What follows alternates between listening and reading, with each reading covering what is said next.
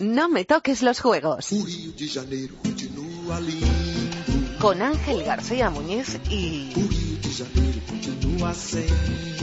Hola, soy Miguel Ángel López y esto es No me toques los juegos y no me los toques porque es el sueño de toda una vida, el trabajo de muchos años y bueno, soñando con que todo el trabajo se vea reflejado el día de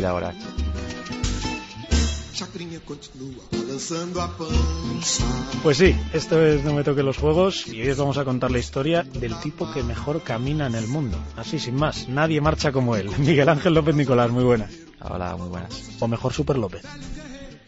Bueno, las dos cosas, ¿no? Eh, en, el asfalto sí que últimamente ha salido el Super.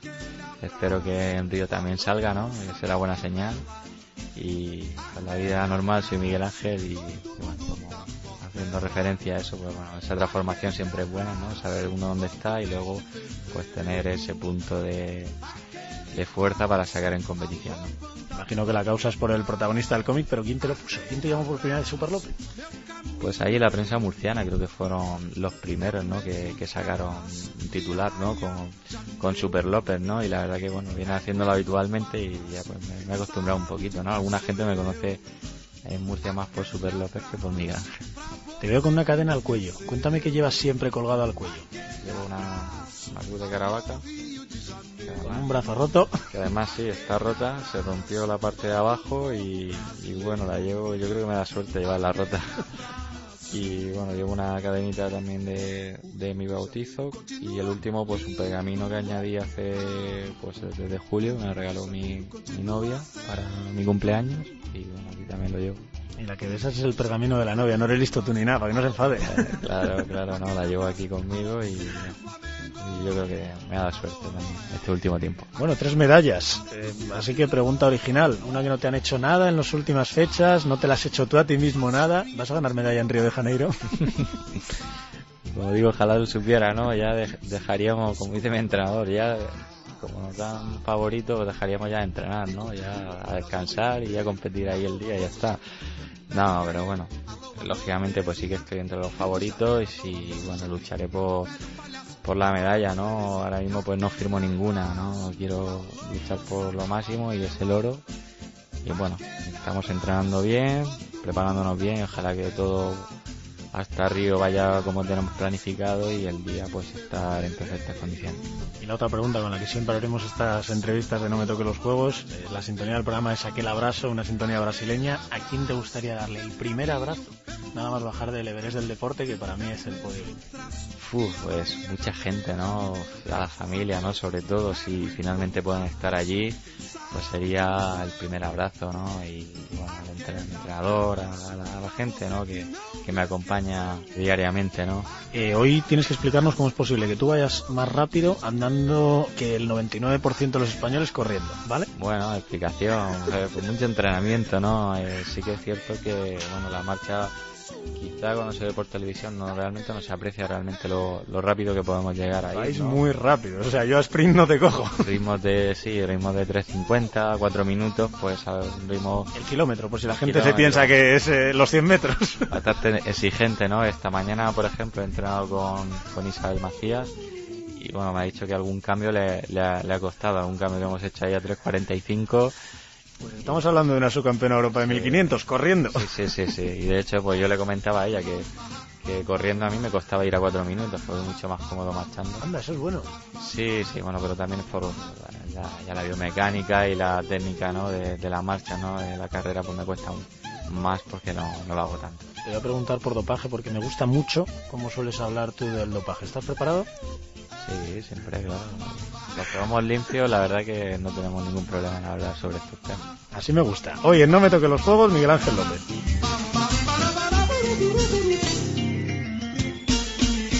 Miguel Ángel López Nicolás nació en Murcia el 3 de julio de 1988. Tiene 27 años y practica atletismo desde los 7. Tenías que verle con 5 años, con su camisa y su pantalón de cuero. ¿Era tan chulito? Sí, sí, yo creo que sí. Hombre, siempre me ha gustado vestir bien, ¿no? Ir bien. Eh, bueno, como todos hemos tenido épocas, pero sí que lo que me comentaba mi madre, ¿no? Que, que al colegio siempre me gustaba ir bien vestido cuando era muy pequeño. Me han contado que de vez en cuando sigues siendo igual de chulo, pero sobre todo cuando imitas a Michael Jackson. Bueno, chulo, no, no, no es que sea chulo imitando a Michael Jackson. ¿De verdad lo clavas? Pero no, no lo clavo tanto. Dicen Ojalá. que el moonwalk se te da como... No, de hecho es el paso que peor me sale. Pero me gusta, ¿no? Empecé un poco a practicar ese tipo de baile pues, hace unos años y siempre me ha gustado bailar. Y creo que, que he tenido buen ritmo, ¿no? De eso, pues creo que la- a la marcha también lo he extrapolado bien, ¿no? Mira, está bien sacar de todo Y- para la marcha.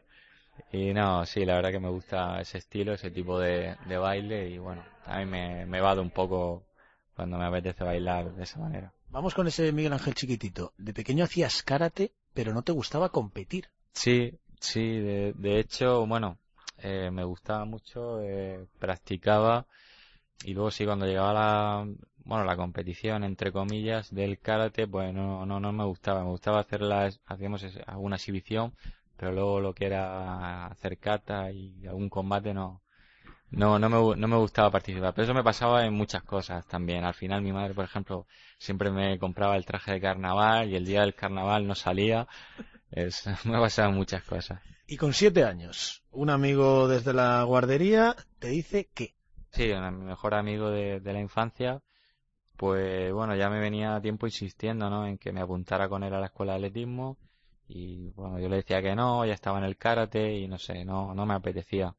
Pero bueno, me insistió tanto que al final pues dije, venga, va, me apunto contigo. Y bueno, me enganchó, me enganchó desde el principio, ¿no? El, el grupo que se formó, el entrenar, lo bien que lo pasábamos eh, jugando y, y bueno, al final creo que, que acerté. Para que la gente se sitúe un poco, ¿recuerdas dónde entrenabas cuando eras tan pequeñito? Sí, entrenábamos en el colegio y, y luego en el jardín de enfrente, que ¿Qué, ¿Cómo se llama ahora ese jardín? Para que la gente se sitúe de lo que ese chico ha llegado a hacer. sí, bueno, ahora el jardín desde hace un par de años pues lleva mi, mi nombre y la verdad que me hizo mucha ilusión, ¿no? Que le pusieran mi nombre a ese jardín porque, bueno, fueron mi inicio y siempre pues lo recordaré por, por eso, ¿no? Por, por haber empezado ahí, el germen de, de todo viene de esa zona. Ahora, me hablabas hace un momento de tu madre y creo que a ti no te gustan mucho las lentejas, como a mí tampoco. ¿Con qué te amenazaba tu madre de pequeñito si no comías las lentejas? Bueno, sí, la verdad que fue- de pequeño me costaba mucho comer, comer bien, la verdad, siempre pues lo típico, patatas fritas, lo que nos gusta a los, a los niños y claro, pues todos los días eso no se podía comer, ¿no? Entonces, pues sí que me, me, me ha amenazado un poco con no dejarme ir a entrenar al, al karate o al atletismo por, por no comer, ¿no? Por no comer bien. Así que las lentejas no vas a correr. al final había que, había que comerla y, y hacer el esfuerzo porque si no, no me quitaban lo que más me gustaba. Y antes de centrarnos en el atletismo, mm, pasaste por un momento duro siendo niño con la separación de tus padres. ¿Qué edad tenías? Mm. Tenía nueve, sí, nueve, ocho, nueve años. ¿Y cómo se supera eso con 8 o 9 años?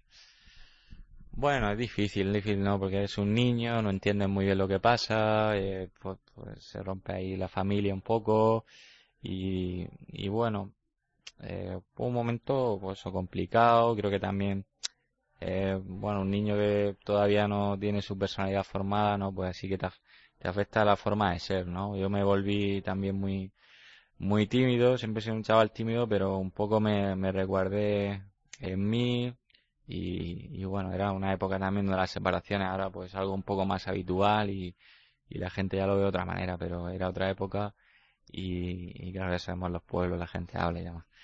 Pero bueno, la verdad que fue una época muy buena también porque bueno, pasamos unos años viviendo con, con mis abuelos y, y bueno, pasé un poco de vivir en el pueblo ahí en el ambiente urbano a, a la zona de la huerta de Murcia y bueno, también me desarrollé ahí con, con toda la actividad que practiqué ahí. Eso voy, que ahora te acuerdas siempre de tus abuelos por lo bien que se portaron en esa época y por lo mucho que te ayudaron entonces y te ayudaron a forjar tu carácter y tu personalidad y todo. Sí, sí, sí, todo. La verdad que bueno, me cuidaron, mi abuela eh, me hacía unos bocadillos de jamón para merendar que... Eso sí que lo comías, ¿eh? Eso no era como las lentejas. Eh, sí, sí, sí, vamos. El bocadillo de jamón siempre me ha dado energía y claro, me acuerdo mucho de, de eso, ¿no? De los bocadillos que me, que me hacía ella. Y como te digo, toda la actividad que desarrollé, pues eso, corriendo por, los huertos, jugando. Pero para que los oyentes se sitúen un poco, ahora eres un triunfador, eres un campeón del mundo, eres un campeón de Europa. Eh, ¿De verdad viviste durante bastante tiempo tu hermana, tú y tu madre en la misma habitación? Sí, durante tres años. Durante tres años. Y bueno, ya te digo, como era pequeño, pues bueno, lo vives de otra manera. Y, y bueno, luego lo piensas con el tiempo y realmente es una situación que no, que no, bueno, cuando, por ejemplo, pasamos a vivir ya en nuestra propia casa después, pues claro, el tener mi habitación, mi espacio, para mí fue algo fue muy emocionante, ¿no? Y, bueno, fue una época bonita, ya te digo, y aún así pues la, recuerdo con cariño. Venga, volvemos al atletismo. El pequeño Miguel Ángel tiene 11 años y hay una competición entre colegios, pero es tan malo que ni te convocan. bueno, no, no era tan malo. La verdad que la época de Benjamín sí que destaqué. Cuando empecé eh, quedaba bueno en las carreras populares, en pista. La verdad siempre estaba entre los tres primeros. Luego la época del cambio a Levin me costó un poquito más no, no, no, no era de los mejores del club. Y bueno, se dio la casualidad pues el tema de, de la marcha, una competición, pues la típica competición del club, que cada uno hace una prueba, pues yo no iba a ir porque no era el mejor en ninguna. Y el, el chaval que iba a hacer la marcha, pues se lesionó a última hora. Se, Zapata? Se puso enfermo, sí, que ahora, ahora tiene una peluquería en mi pueblo. Y... ¿Dónde habéis acabado cada uno, eh? Si no llevase por aquella enfermedad, vete tú a saber. Cada uno, sí, la verdad que yo creo que se arrepentirá de, de no haber seguido, pero pero bueno, me empeñé un poquito yo en ir con los compañeros, estuve esa semana practicando un poquito. Pero, espera, vamos, vamos, en orden. O sea, tú dijiste hago yo la marcha, pero yo no me creo que nunca hubieses hecho marcha en tu vida y que con solo un par de entrenamientos vas y quedas segundo. Sí, sí, pues así, es así. No había hecho nunca. O sea, había visto a los compañeros hacer marcha. Supongo que alguna vez me había puesto a hacer la coña pues como cualquiera, pero nunca, o sea, en plan hacer un kilómetro, dos kilómetros, nunca nunca había hecho. Y la verdad que bueno, me salió de forma muy natural, que la verdad es como surge el buen marchador, haciendo el movimiento lo más natural posible. Y no sé, se me dio bien desde el principio. Alguien que te vio ese día dice, aquel niño tenía algo especial, tenía una técnica increíble, muy natural, innata. Fue algo que innato que tenía ahí y lo descubrí. Y aparece en tu vida José Antonio Carrillo. ¿Quién es? Mm, pues el maestro Carrillo, el, el forjador de, marchadores, ¿no? el que tiene pues eh, el vivero de Cieza, ¿no? Y bueno, es pues el entrenador que me ha llevado hasta, hasta donde estoy, ¿no? La verdad que, que bueno, cuando empecé con él en el año 2002 noté esa mejora en muy poco tiempo, ¿no? Pasé, pues ya te digo, de entrenar prácticamente una semana para, para los campeonatos a, hacer marcha ya todo el año, a hacer series, hacer entrenamientos específicos de, de marchadores y en prácticamente cinco meses, ya fui campeón de España cadete y bueno, la progresión pues ha ido año a año pues por buen camino subiendo y bueno, ya te digo, es un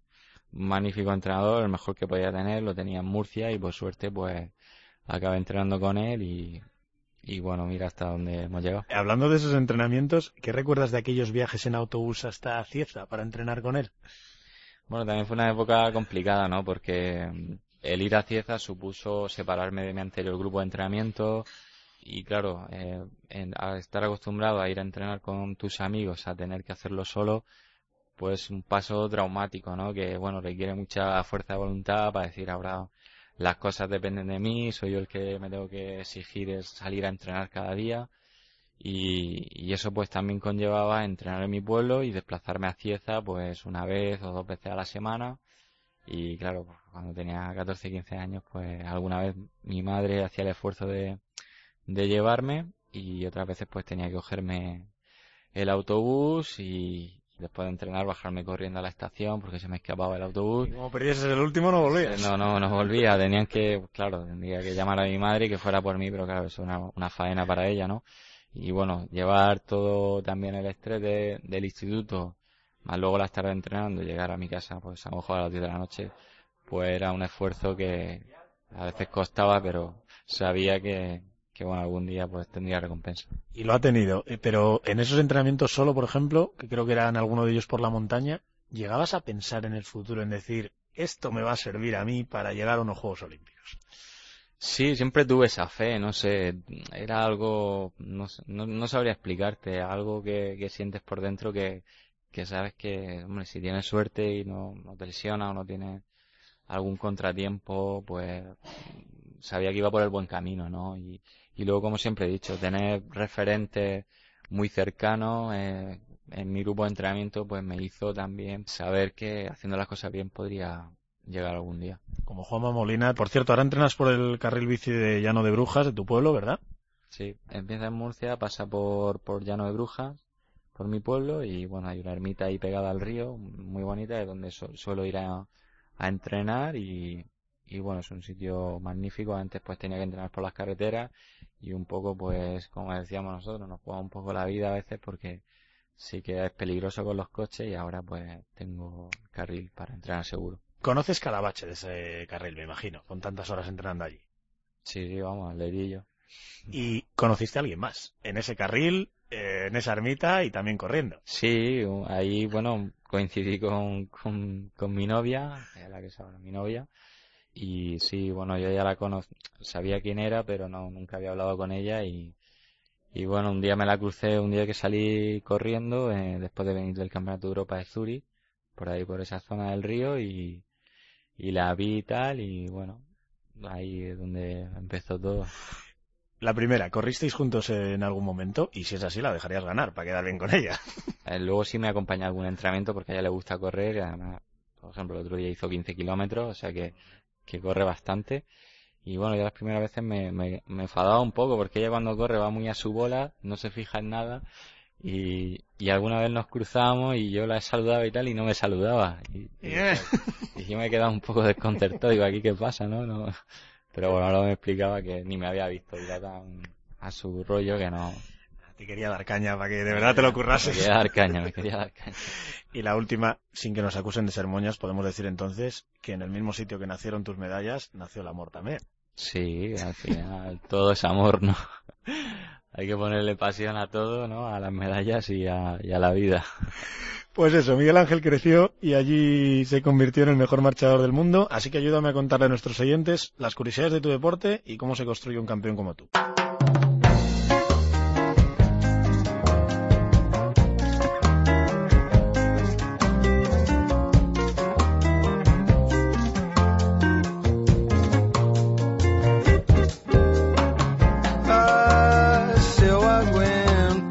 Marchar, en términos coloquiales, es andar lo más rápido posible sin perder el contacto con el suelo en ningún momento, es decir, sin levantar los dos pies a la vez como solemos hacer al correr.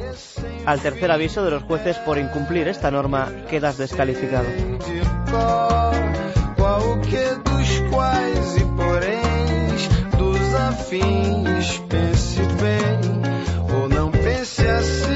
He oído una frase, Miguel Ángel, un poco canalla para vosotros, para los marchadores. En atletismo, el que no corre, ni salta, ni lanza, marcha. Mm, no, creo que sea así, no creo que sea que sea realmente así, sí que es una frase que, bueno, que la hemos oído alguna vez. Parece que el que no sirve para ninguna prueba de atletismo se, va a la marcha, ¿no? Y, realmente no es así. Como si fuese fácil, lo La marcha, sí, la marcha es una disciplina muy, muy dura, muy exigente, requiere una técnica muy depurada y no todo el mundo no todo el mundo vale no eh, bueno sí que es una quizá una prueba muy agradecida si se hace bien porque bueno creo que es menos traumática que quizá el correr pero bueno hay que dedicarle tantas horas y tanto entrenamiento como cualquiera no y he oído también a mi padre gritándole a la tele no te puedes imaginar a qué nivel como si le oyese alguien durante tu oro mundial. Que echen ya ese tío que estaba en a correr eso es lo que siempre os dicen que parece que corréis. Bueno, realmente el término a nosotros los marchadores nos fastidia mucho, porque realmente no vamos corriendo. Y bueno, sí que la marcha pues tiene ese punto de subjetividad que a veces pues es negativo, ¿no? Para la disciplina.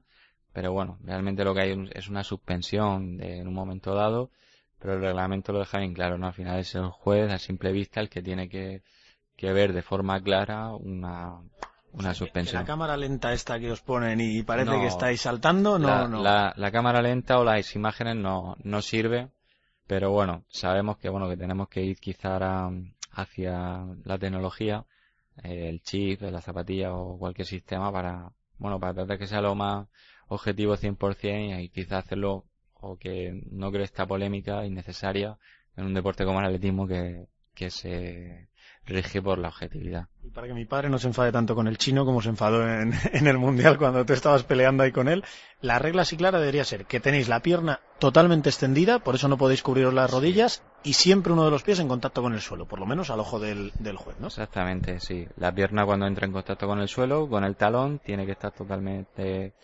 estirada hasta que llega con la vertical del tronco, luego ya cuando la dejamos atrás, pues se flexiona por de forma natural, pero eso ya no cuenta y pues sí, siempre tener un pie en contacto con el suelo, ¿no? He oído muchas veces la misma frase, Miguel Ángel es técnicamente perfecto, es precioso verle marchar. ¿Es cierto que nunca te han descalificado por esos tres avisos que os dan cuando, cuando el juez cree que no estáis en contacto con el suelo? No, hasta el momento y toco madera, y toco madera no, no, no he sido descalificado. Y bueno, para mí, bueno, que me elogien por mi buen marchar, pues bueno, me, me, motiva y siempre lo he visto importante y necesario, ¿no? Yo cada entrenamiento siempre intento marchar lo mejor posible y en competición pues todavía más, ¿no? La verdad que no me relajo en ese sentido. Siempre estamos trabajando en Cieza, con, en la cinta, con, con vídeo, con, bueno, viéndonos en, en, el espejo también. Y, bueno, es algo que no, que no descuidamos, porque al final es, la marcha es 100% técnica, ¿no? En la carrera sí podéis ir de cualquier forma, que, que sabes que, que llegar a esa meta, pero en la marcha no. Eso digan a Paula Radcliffe y todos los, los aspavientos que hace. Eh, otra frase sobre ti. Si Miguel Ángel va bien colocado y con la boca cerrada, gana seguro. ¿A qué viene eso de la boca cerrada? A ver. con la boca cerrada. Bueno, yo la verdad es que nunca he sido un, un marchador de, de gesticular mucho o de, o de respirar muy fuerte. Bueno, lógicamente cuando ya vas muy cansado, pues ya de forma natural te sale, ¿no? Pero siempre respiro flojito, no hago una respiración muy, muy exagerada. Y sí que es cierto, por ejemplo, mi madre dice que me lo nota mucho, ¿no? En la cara, ¿no? Sobre todo cuando, cuando voy bien o cuando voy mal, ¿no? Me lo pones votando. ¿Te da tiempo a mirar la cara a los rivales? ¿Vas haciendo cálculos mientras vas marchando diciendo, mmm, este va cascado? ¿O hay mucho póker también y alguno pone cara de ir cascado y va bien? Seguro que lo habrá, ¿no? Seguro que lo habrá. Lógicamente todo el mundo intenta disimular lo máximo posible. Como te digo, nadie va pues, gritando o jadeando porque eso es síntoma de que, de que ya está dándolo todo, ¿no? Pero sí, yo alguna vez pues intento mirar de reojillo a ver cómo va el de al lado y ver cómo lleva la cara, si suda mucho, si no, si, si ya va acusando el esfuerzo. Vamos con tu entrenamiento. Un día normal de entrenamiento de Miguel Ángel López. Un día duro, que te metas caña. Bueno, un día duro. Lo más, los días más duros, por lo menos para mí, son los, los días de series, ¿no? De series largas. Sobre todo cuando también estamos en altitud, que se hace especialmente duro. Y bueno, pues las típicas series de 2000, de 1500, la serie de 1000, todo por debajo de 4 minutos, ¿no? En 3.50, 3.45 la, las mejores. Y, y, bueno, son los entrenamientos realmente los más importantes porque luego al final son los que te dan el ritmo, las chispas para luego la competición. Para los cambios, ¿no? Justo cuando rompes al rival ahí al final. Exactamente, exactamente. Son los que, los que te ponen realmente en forma. Y bueno, a, a mí, por ejemplo, los entrenamientos que, que más me gusta quizás son las tiradas largas, que también son importantísimas y siempre me gusta hacerlas bien. Venga, preguntas rápidas. ¿Cuántos kilómetros semanales? Bueno, depende de la época, pero bueno, los que más 150. ¿Cuántas zapatillas destrozadas al año? Muchas, porque bueno, al final entrenamos con. Yo suelo utilizar las mismas que luego compito, y claro, son las más finitas, y para que te duren un mes es, es, complicado. ¿Y cuántos días al año no te calzas las zapatillas? Pero para nada, ¿eh? Ni para salir a trotar, aunque sea de relax, o sea, simplemente no tocar las zapatillas. ¿Cuántos días al año? Pues bastante, ¿no? Porque yo al final, mi entrenador luego me echa la bronca, porque así me manda un plan de mantenimiento durante las vacaciones, pero me, me cuesta, me cuesta seguirlo y hay muchos días que no me calzo las zapatillas, ¿no? Pero bueno, siempre intento en vacaciones por lo menos hacer un día sí, día no, o salir pues tres veces a la semana por lo menos, intentar moverme, hacer otros deportes, coger bici, nadar, jugar al pádel, por ejemplo. Y la última duda, eh, lógicamente tienes que cuidar mucho pues todo, la alimentación, las juergas y demás. Lo primero que te regalas tras la gran carrera de la temporada, ¿qué comes, qué bebes, qué haces? Bueno, la verdad es que el primer día después de después de la competición siempre, bueno, los atletas solemos descuidar la comida muchísimo, ya pues el desayuno pues ya introduce algo de bollería o incluso pues, alguna vez ya alguna hamburguesa eh, lo típico de las cadenas que todos conocemos. No voy a nombrar. ¿Y alguna juerga también o no?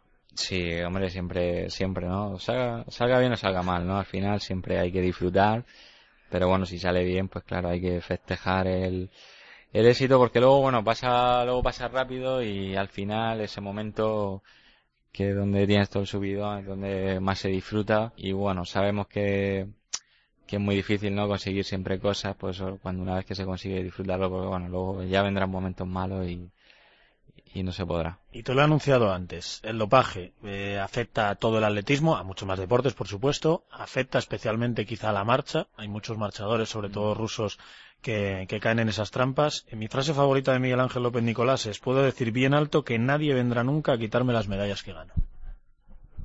No, por dopaje nunca.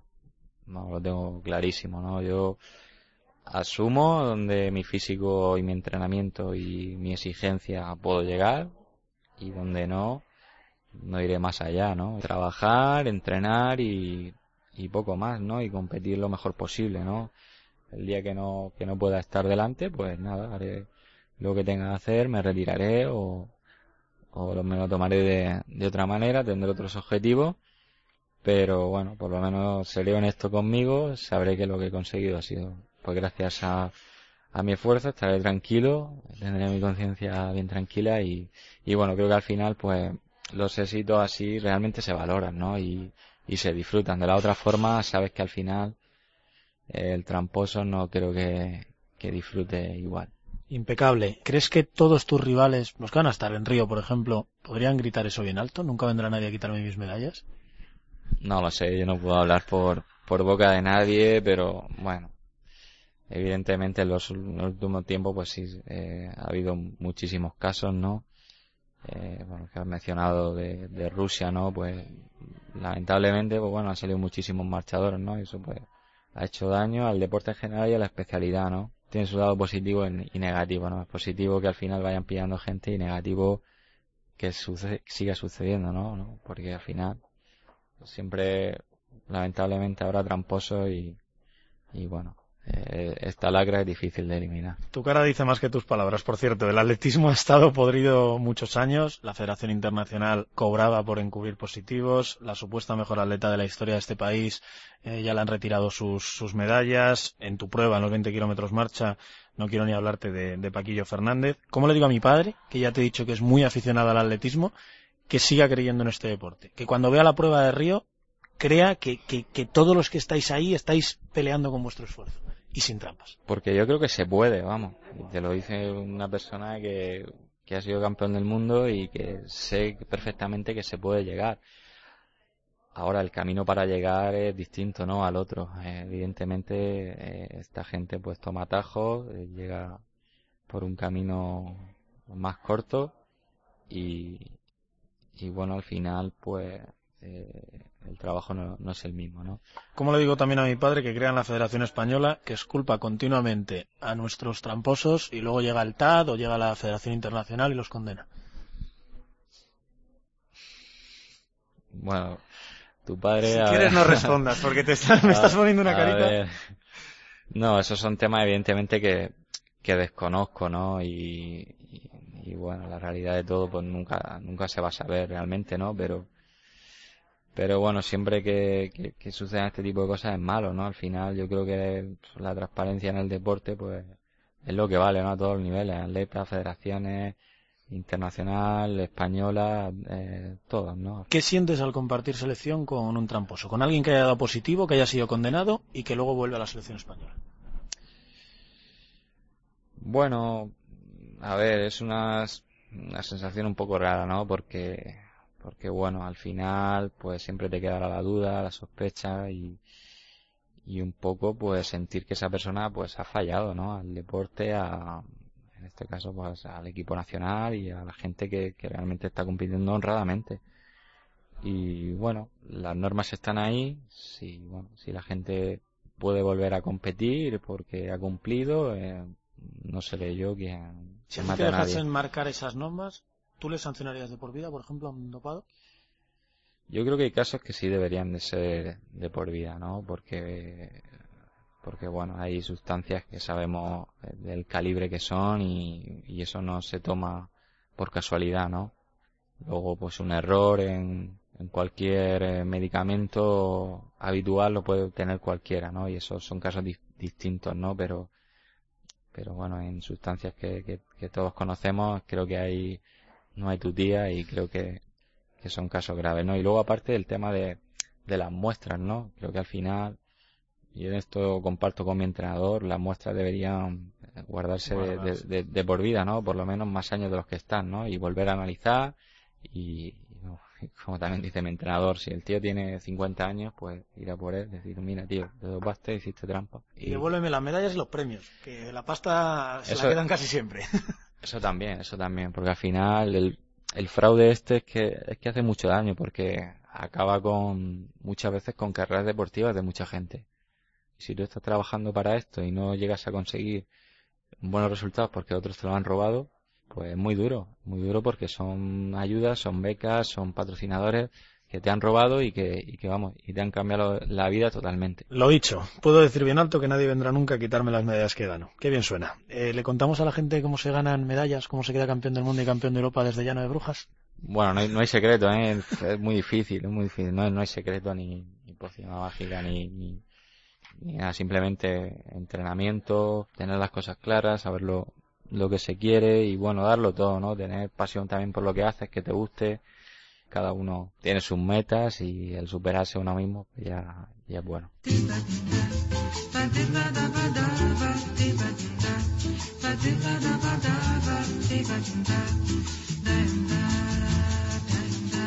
No lo olvides, no me toques los juegos.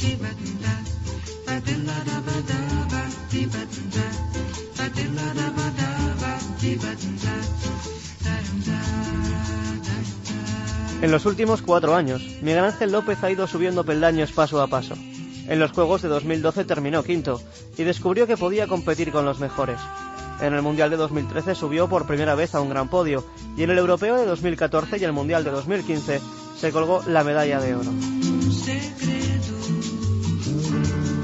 Venga, vamos a hacer un repaso por tu carrera. Copa del Mundo de 2012. ¿Recuerdas en qué puesto quedaste? Pues creo que quedé el 42 y ahora estoy el 40 porque han eliminado algunos por dopaje, pero vamos, no, no, no es un puesto que me guste recordar. ¿Tocaste fondo en esa prueba? Bueno, no, tocar fondo no, yo creo que, que, bueno, fue un gran palo, fue un gran palo porque bueno, era un año que venía de entrenar bien, de hacer buena marca y demás y tenía mi esperanza pues de hacerlo bien, ¿no? Y fue como eh, esperar ese salto y no, y no llegar esa fue quizá el punto de inflexión, ¿no? después de ahí fue el, el decir, mira, tengo que, que, apostar más, tengo que esforzarme más, tengo que soñar más fuerte, como decía, como decía Antonio Banderas el otro día. Y bueno, ahí realmente fue donde vino después los, los buenos resultados. Creo que nada más terminar la prueba, Carrillo te dijo, Miguel, que estás llamado a ser el mejor coño. sí, pero bueno, eso son frases que mucha gente te ha dicho mucha, mucho tiempo, ¿no? Que, que bueno, que tú vales para esto, que sí, que tal, que puedes llegar. Pero realmente hasta que uno no, no se lo cree y no lo interioriza y, y no lo asimila, es imposible, ¿no? Porque sí que entrenas bien, tal, pero bueno, luego llevar eso a la competición es, es lo complicado. Entonces cuando consigues darle forma a todo eso es cuando fluye la cosa y, salen las cosas. Supongo que cuando te lo creíste fueron los Juegos Olímpicos de Londres, eh, del 12 de mayo que fue esa Copa del Mundo al 4 de agosto, apenas tres meses, y de cuadragésimo segundo a quinto del mundo. Sí, exactamente. Ese tiempo pues entrené muy bien, me exigí mucho y bueno, sobre todo podía el cambio de mentalidad, ¿no? Que fue lo, lo fundamental, creerme que, que tenía las condiciones para ello y que bueno, no tenía que tener miedo a nadie, hacer pues para lo que estaba preparado y para lo que había entrenado y así lo hice, ¿no? La verdad que fue los juegos un, un momento eh, espléndido, la verdad que disfruté muchísimo de esa carrera y la verdad luché mucho y estoy muy orgulloso de, de la carrera que hice allí, la verdad. Lo confirmaste el año siguiente con el bronce mundial y me gusta repasar tu carrera con frases, con tus tweets. Cumpliendo la promesa, oro, rapada, Zurich 2014. bueno, eso fue una, una apuesta que hicimos con los, con los amigos y, Y bueno, Si campeón de Europa, ¿qué hacías? se arrepintieron, ¿no? Porque lo dijeron unos meses antes y demás. Y, y claro, cuando, cuando vieron que ganaba, pues ya imagínate. La verdad es que, bueno, pasamos ahí un, una calentura buena con, con la rapada porque bueno, nos rapamos al cero. Y, En pleno verano en Murcia. y sí. Bueno, la verdad que bueno, aprovechamos el verano y nos vino bien para, para estar fresquitos, pero bueno, parecía, parecía que estábamos enfermos. A falta de pocos kilómetros, se oye a Carrillo decirte, hay que ganar, hay que ser campeón, no vale otra cosa. Joder, qué presión te metes, Sí, sí, la verdad que sí. Bueno, que fue una carrera, claro, cuatro atletas en el último kilómetro y a un sprint, ¿no? Algo que, que pocas veces se ha visto, ¿no? La verdad que fueron muchos, muchos nervios, ¿no? Porque bueno, podías quedar primero o quedar el cuarto y quedarte sin medalla. Tuve templanza, ¿no? Esa última parte y esa chispa final que me dio la, la victoria, ¿no? Y al final pues se cumplió lo de Carrillo. Ahí no se corre ni, ni, ni con las piernas, se corre con el alma. Otro tuit. Hoy seguro que dormiré plácidamente. Campeón del mundo, Beijing 2015. Y al lado, por cierto, la La- medalla y las La zapatillas. zapatilla de Adidas, sí, la verdad que, bueno, fue una forma de decir, eh, he cumplido, ¿no? Con lo que, con lo que me había propuesto y, y bueno, estoy en paz conmigo mismo, ¿no? De todo el trabajo, como te he comentado, de, de tantos años, ¿no? Decir, mira, he, cum- he hecho lo que quería. ¿Qué pensaste esa noche al meterte en la cama y decir, joder, tengo aquí al lado un oro mundial, soy el puñetero tío mejor del mundo? ¿Qué Pues se la- piensa antes de dormir? No sé, son muchas emociones. La verdad es que es muy, es muy difícil explicarlo, ¿no? Porque en el momento ni, parece que no has hecho nada, de verdad. Parece que, que, dice, ya he competido, ya he pasado, ya tengo el oro. Pero si te pegaste una remontada Y- te comiste a los chinos en Pekín, en su casa. Sí, pero estaba muy tranquilo. La verdad que la gente me lo decía. Y parece que no has ganado, parece que no has sido campeón del mundo. Y también siempre am- ambicionando, ¿no? Con, con cosas. Por, por suerte, como he dicho, siempre he tenido una carrera deportiva eh, escalonada, ¿no? He ido consiguiendo cosas poco a poco. Y lo bueno es que todavía me quedan, ¿no? Ahora pienso en los juegos y, y todavía me queda ese reto importante, ¿no? Quizá, por ejemplo, si en Londres hubiera conseguido una medalla, la ambición no hubiera sido la misma. ¿Recuerdas que te dijo Carrillo nada más ser campeón del mundo? Porque me han dicho que ya estaba pensando en Río, lo mismo que dices tú. Sí, bueno, de hecho me supo un poco mal porque cuando llegué a meta quería haber dado la vuelta al estadio con él, pero no, no lo, no lo localicé, claro, él estaba en el circuito, no le dio tiempo a llegar al estadio e intentamos localizarlo, pero no, no fue posible, ¿no? Y quería darle ese regalo, ¿no? Para él que también diera la vuelta al ruedo. No, no, pues nos dimos un abrazo y me dijo que, que, que bueno eres, no sé qué, algo así me dijo. Y sí, claro, también pues soñando con Río, ¿no? Que también, pues bueno, también la, la medalla que él tampoco tiene como entrenador, una medalla olímpica y le hace ilusión. Yo le he oído decir a Carrillo, el gran día está por venir, el gran día será en Río. Sí, bueno, ojalá, ojalá, ojalá que sea en Río y culminar, ¿no? Pues todos estos buenos resultados con, con una medalla allí, ¿no? Sería pues, creo que algo, bueno, muy grande para mí y sobre todo para él también, ¿no? Como te digo, él también pues lleva muchísimos años, su gran sueño pues tener a un, a un atleta en un podio olímpico y bueno, ojalá podamos cumplirlo este año. Pues vamos a ello, que quedan menos de 100 días para que te reencuentres con esos cinco aros.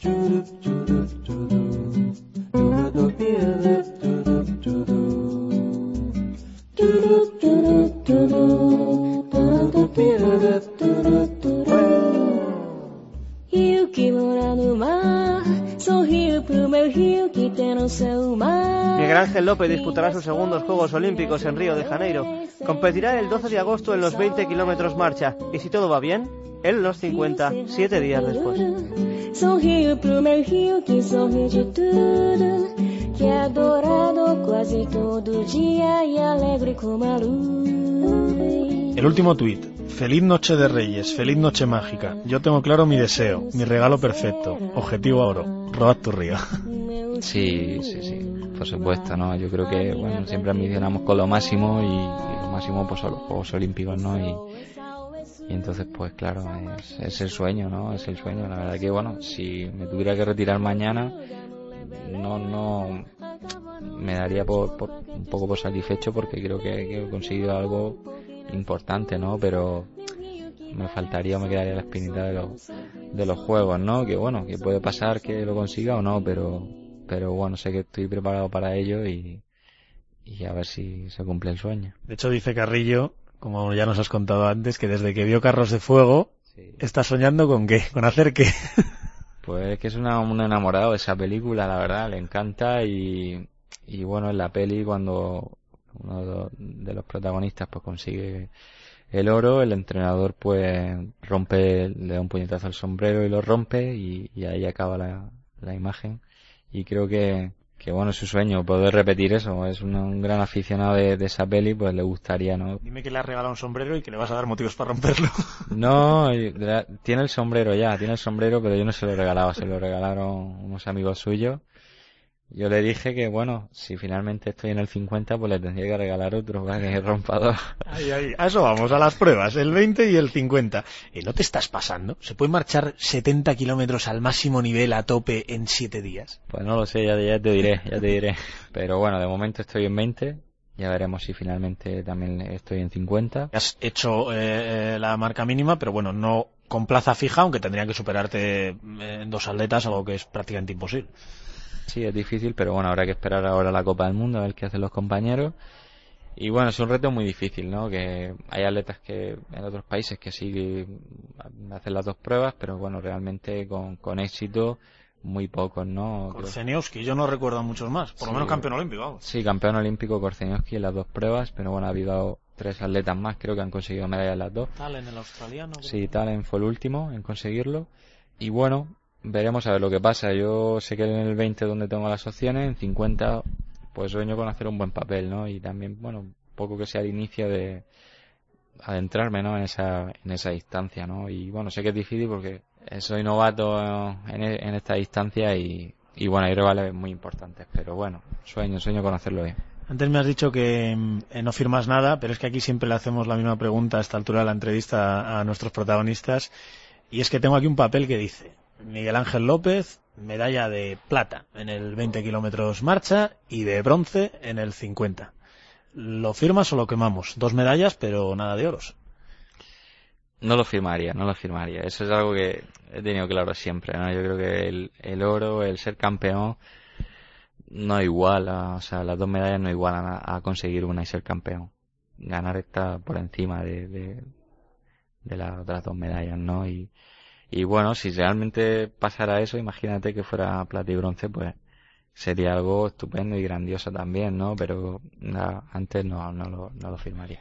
Venga, vamos a darle datos concretos a nuestros oyentes. Empezamos con el 20 kilómetros marcha. ¿Qué tipo de prueba esperas? ¿Dónde crees que se va a romper y con qué marca se puede ganar? El 20 kilómetros creo que será una prueba, pues, bueno, típica como en los últimos años, con el grupo controlado, por lo menos hacia la mitad de la prueba y luego pues eh, sucederán los, los ataques, ¿no? Y sobre todo en Río, que las condiciones, pues bueno, veremos qué temperatura hay en esa época del año. Se estima que sobre los 20, 20 grados, 25 como mucho.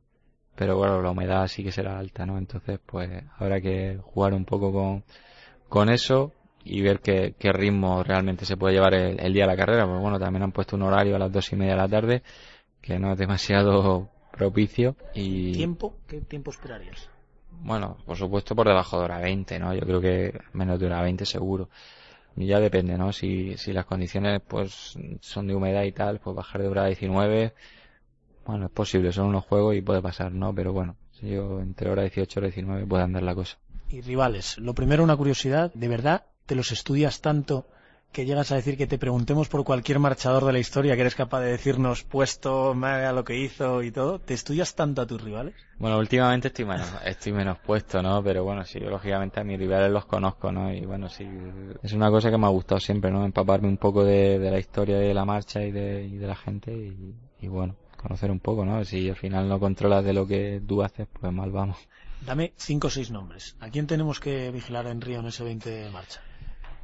Pues bueno, yo creo que los tres chinos, cualquiera de los tres puede estar delante. El actual campeón olímpico, Din Chen, es un rival peligroso, eh, sí que alguna vez pues ha fallado y, bueno, ha estado irregular, pero, pero bueno, es el rival a tener en cuenta. El, el que quedó su campeón mundial el año pasado, Zheng Wan, que es el más regular de todos, yo creo. Es también el, el que peor técnica tiene de los tres, pero, muy regular, ¿no? Y, y bueno, suele pegar unos, unos cambios de, de, ritmo muy fuertes y siempre hay que contar con él. Y luego el, el otro chino, Selin Kai, que bueno, ha tenido resultados más, más flojos que los otros dos, pero, pero bueno, siempre está ahí en la lucha, ¿no? De, de, los, de los finalistas. Y luego, pues, bueno, los japoneses también siempre son combativos, tienen ahí, sí que es cierto que no han conseguido hasta ahora ningún buen resultado. Y se ha quedado fuera el recordman mundial. Sí, el recordman mundial no, no estará. Y bueno, la verdad es que hay una playa ahí de, te diría, de 10, 12 atletas que, bueno, han hecho muy buenas marcas estos últimos años. Y bueno, siempre puede haber alguna sorpresa y contar con todo. ¿A Diniz no me lo nombras al francés? Bueno, Diniz, sí, sí. La verdad que Diniz, bueno, es favorito en 50, en el 20, bueno, aunque es un hombre peligroso, pero nunca ha estado ahí en un, en un gran campeonato, ¿no? Peleando, ¿no? Y claro, si le cuento a mi padre que eres campeón del mundo y campeón de Europa, dirá, favorito seguro. Pero si le cuento que 10 atletas han corrido más rápido que tu mejor marca solo en 2015 y en 2016, 10 atletas han mejorado tu 1.19.14 en estos 20 en las dos últimas temporadas y casi todos ellos estarán en Río. ¿Eso te preocupa o no? Que hayan corrido tan rápido en otras condiciones, que no son las que se van a vivir ahí. No, las marcas son a tener en cuenta, pero la verdad es que yo en mi caso tampoco nunca le he prestado mucha atención a, la, a las marcas. De hecho, pues mi marca personal, pues creo que no es real, ¿no? Creo que valgo bastante menos. Pero bueno, soy de los que me gusta competir y hacerlo bien en, la gran competición y, y, bueno, de hecho, pues mi marca personal la hice en el, en el mundial, ¿no? Bueno, las marcas son orient, orientativas, pero en, en, el campeonato al final lo que vale son los puestos en las medallas y la estrategia, ¿no? También un poco de jugar un poco con los nervios y con, y con la situación. Y el 50, solo has corrido uno en tu vida, lo mismo, ¿qué tipo de prueba esperas? ¿Con qué marca? Porque aquí sí que hay unas variaciones de marca brutales en función de, de la prueba más dura, de, para mí del mundo, casi de cualquier deporte, al final son 50 kilómetros marchando. Sí, se, se, podrá ganar, también depende de la, de la climatología, pero, pero bueno, evidentemente sobre las 3 horas 40, incluso por debajo, se puede estar perfectamente. Bueno, hay atletas con grandísimas marcas, el propio Ini, que tiene 3 horas 32, pues claro, tiene mucho margen con respecto a los demás, ¿no? Y, y bueno, las condiciones climatológicas van a ser clave, ¿no? Una prueba tan larga al final se hace más duro, ¿no? Con calor, ¿no? Y, y bueno, a ver qué, qué puedo hacer yo si finalmente estoy y mejorar por la, la marca que tengo de largo, ¿no? Para estar bien. Aquí, como ya me has dicho que no te fijas en las marcas, no te cuento que hay 32 que solo en este 2016 han corrido más rápido que tú. Pero dime, una marca que tú firmarías ahora en el 50, ¿acabar en cuánto?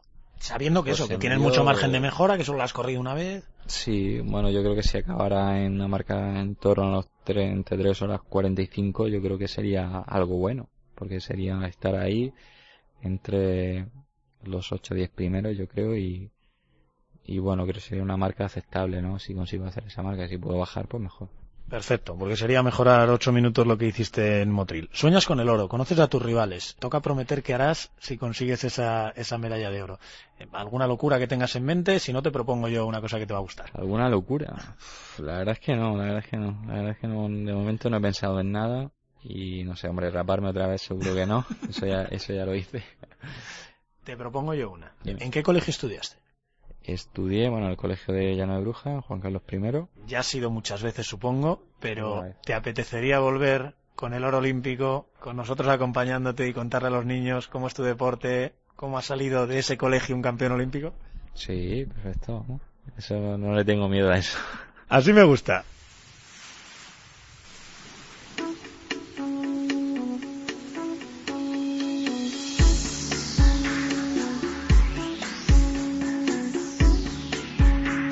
Recuerda, no me toques los juegos.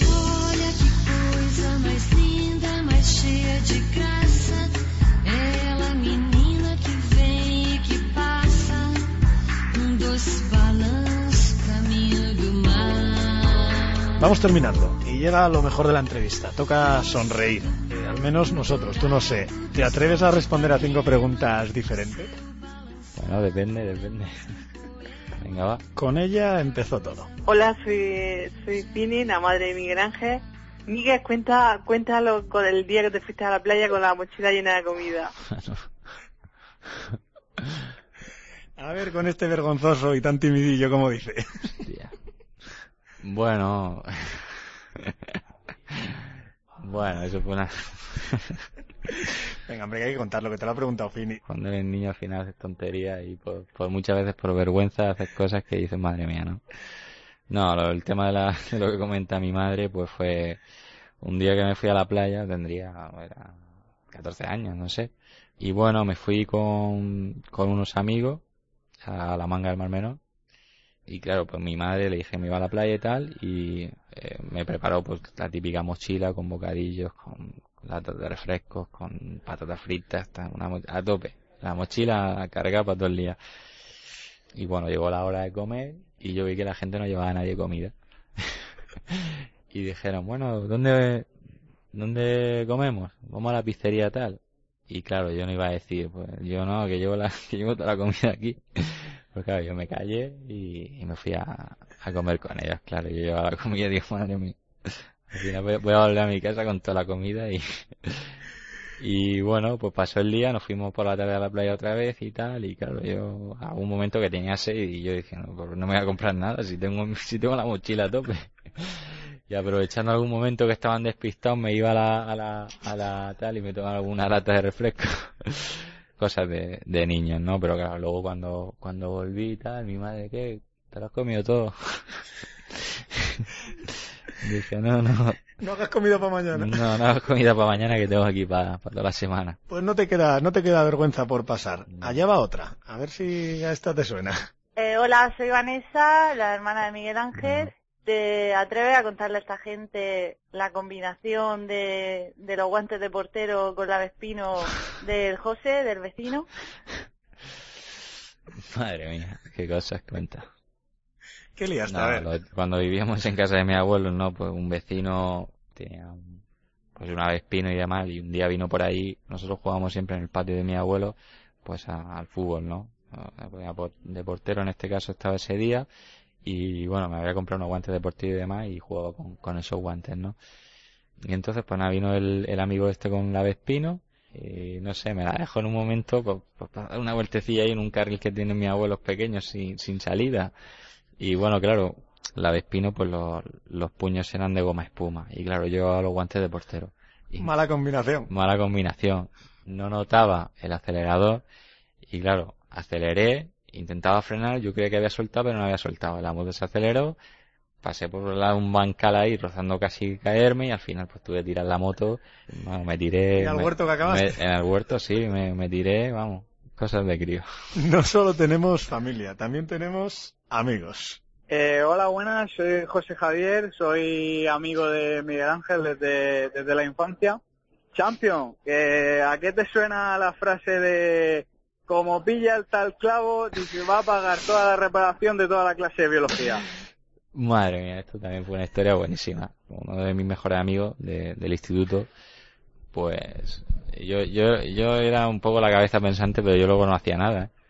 Y, Tú eres el ideólogo. Sí, y un día, yo que sé, estaba aburrido en el instituto, pues le sugerí, en plan hacer ahí como, como un asesino en serie, pero poni- dejando pistas, ¿no? Y le dije, digo, bueno, en- en- empezamos en el laboratorio de biología, que había unas mesas más grandes y demás. Él tenía una, una navaja estos multiusos que llevaba mm, destornillador y tal. Y no sé por qué también llevaba, llevaba clavos, eh, o sea, llevaba tornillos en, en el, en el estuche. Qué peligro. Y digo, ¿por qué no ponemos un clavo y ponemos el clavo? y luego en otra mesa, el clavo 2. en otra, en otra aula, otro tornillo, el clavo 3. Y así, bueno, puso, no sé, 8 o 10 por todo, por todo el instituto.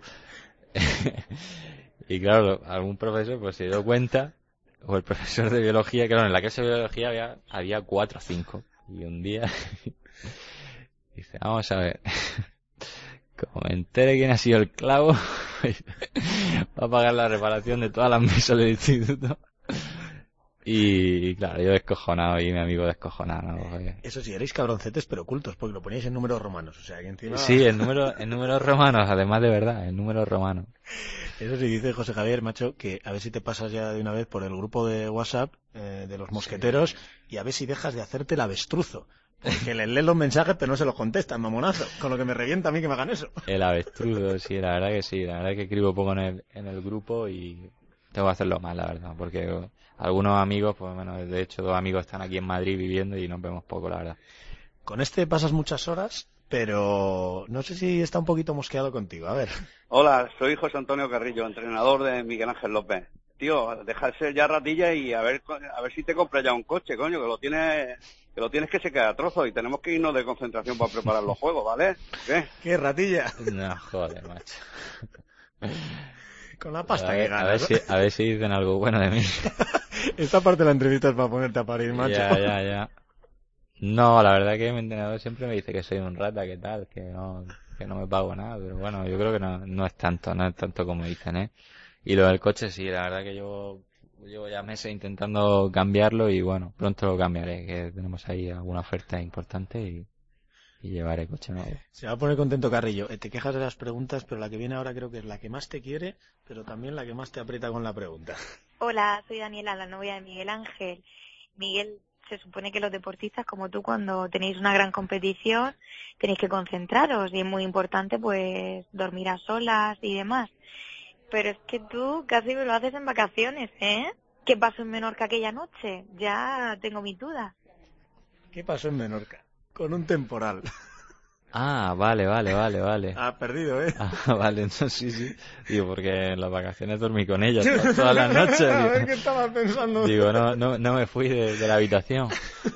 No, fue, mira, eh, en Menorca, pues estuvimos en septiembre y bueno, los primeros días fantásticos, pero bueno, se torció el tiempo y, y bueno, el, uno de los últimos días nos pilló un temporal, pero vamos, eh, llegamos con el coche por la noche y nos tuvimos que quedar en el coche literal porque no podíamos bajarnos del coche del viento que había. O sea, impresionante.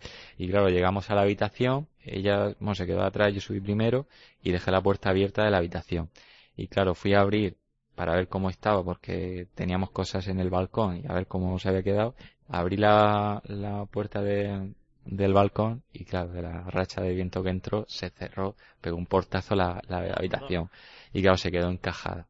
Anda. Y claro, me quedé yo en la habitación dentro, ella fuera en el pasillo y no había manera de abrir la puerta. Entonces pues subieron pues de recepción y tal y bueno, ahí pegando, pegándole a la puerta, yo tirando desde dentro y nada, se había quedado encajada y, Y, bueno, tantas de la madrugada, creo, y tardaron un montón. Sí, sí, bueno, ya era tarde, serían por las una o por ahí de la madrugada. Y bueno, eso fue una situación ahí de, coño, madre mía, como nos quedamos así todo, toda pobre la Daniela noche. sentada en el pasillo. Claro, ella en el pasillo, yo dentro y bueno, finalmente la consiguieron abrir y, y se Pero solucionó. vamos, que le confirmamos a Daniela que no fue No, idea no, tuya, no, que no. querías dormir con ella. Sí, en ese momento doy fe que estaba solo en la habitación.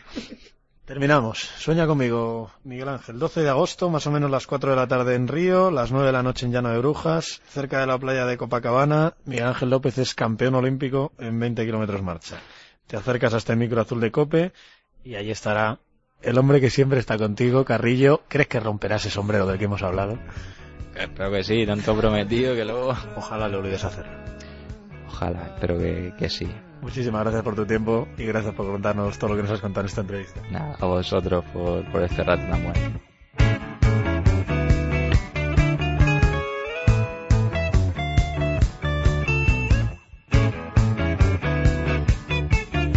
Y ya sabes, no me toques los juegos.